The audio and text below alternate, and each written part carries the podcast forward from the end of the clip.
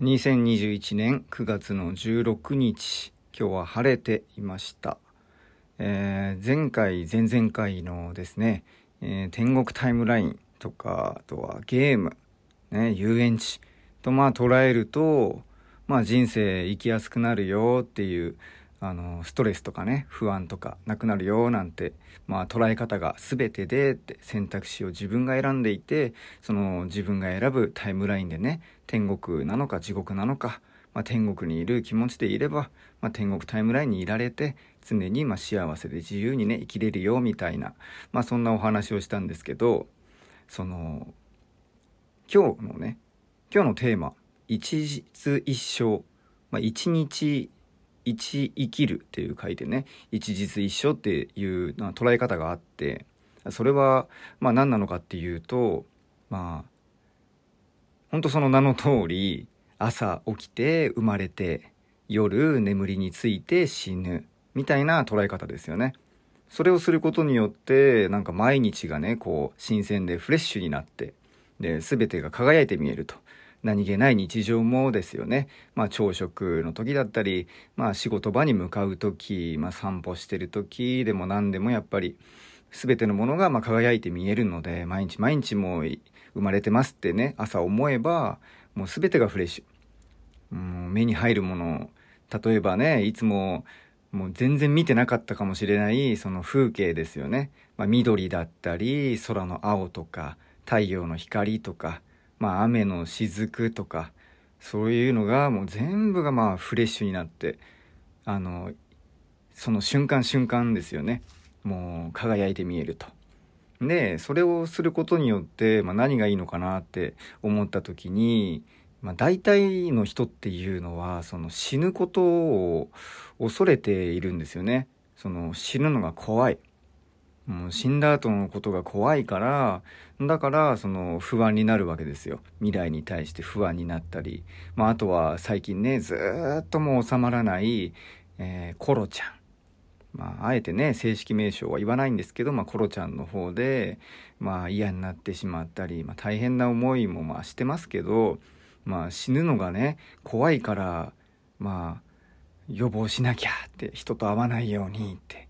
まあ、あれも風邪みたいなそういうウイルスみたいなもんで、まあ、コロナもねあの数字がありますよねななんだっけ？なんとか19とかなんだとかありますけど、まあ、あれはあれはなんか元からあるそういう風邪みたいなウイルスで、まあ、それがたま今は10いくつになって流行ってるよみたいな、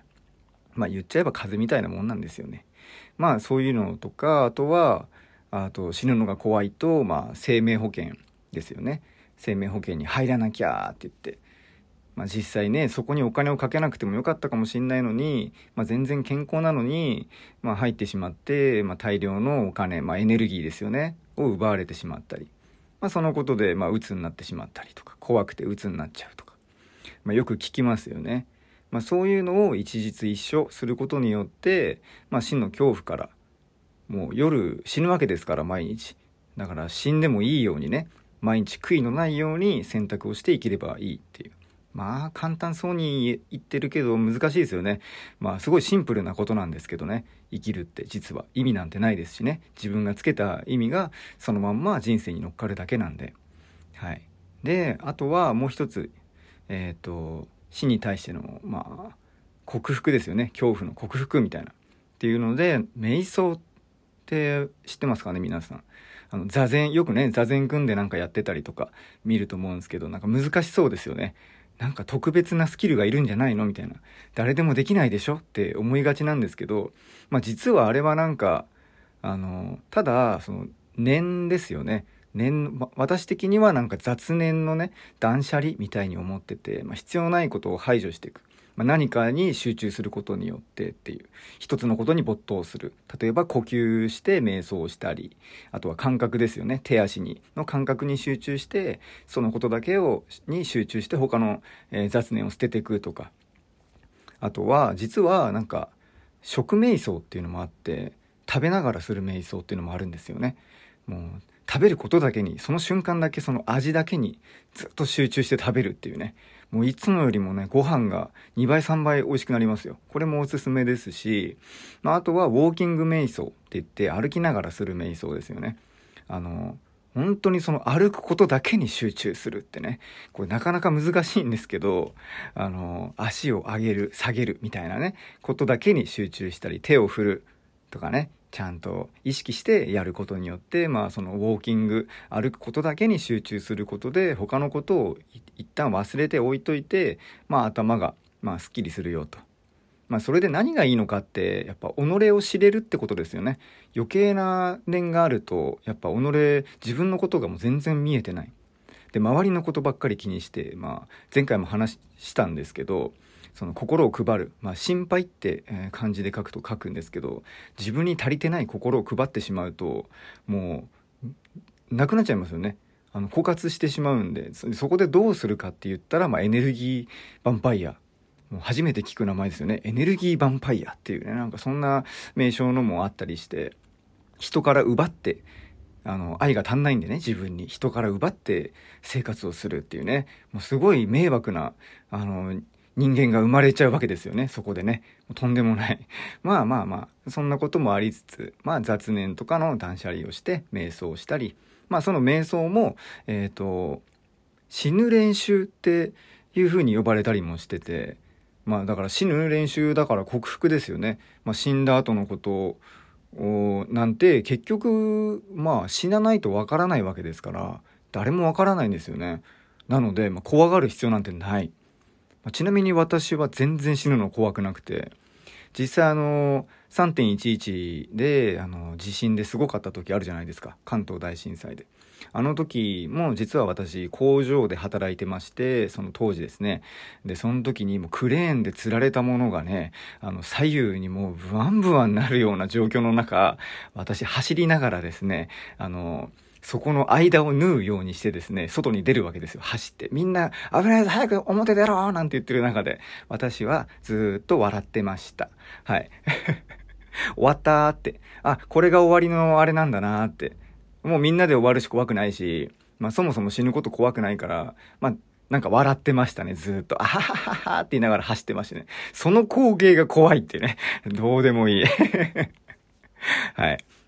そう、断捨離をすることによって、今自分に必要なことっていうのがね、必要なもの、そういうのが見えてくると。まあ、あとはその見えたものとかやるべきことをコツコツやるだけなんですよね。えー、私はね、今、えー、レコーディングエンジニアとしてね、えー、音楽をやって、えますけど、それでね、仕事になってますけれども、まあ、実はですね、その私も、あの別になんか音楽をね、子供の頃からなんかピアノを弾いていたとか、バイオリンやってたとか、そういうエリートまあ私的に思うなんかエリートって呼んでるんですけど、子供の頃からってやっぱすごい強いですよね。エリートではなくて、まあ、始まりはゼロだったんですよね。本当に何もわからない状態から始まって、もうきっかけなんて言ったらね、モテたくて始めたラップだったわけですよ。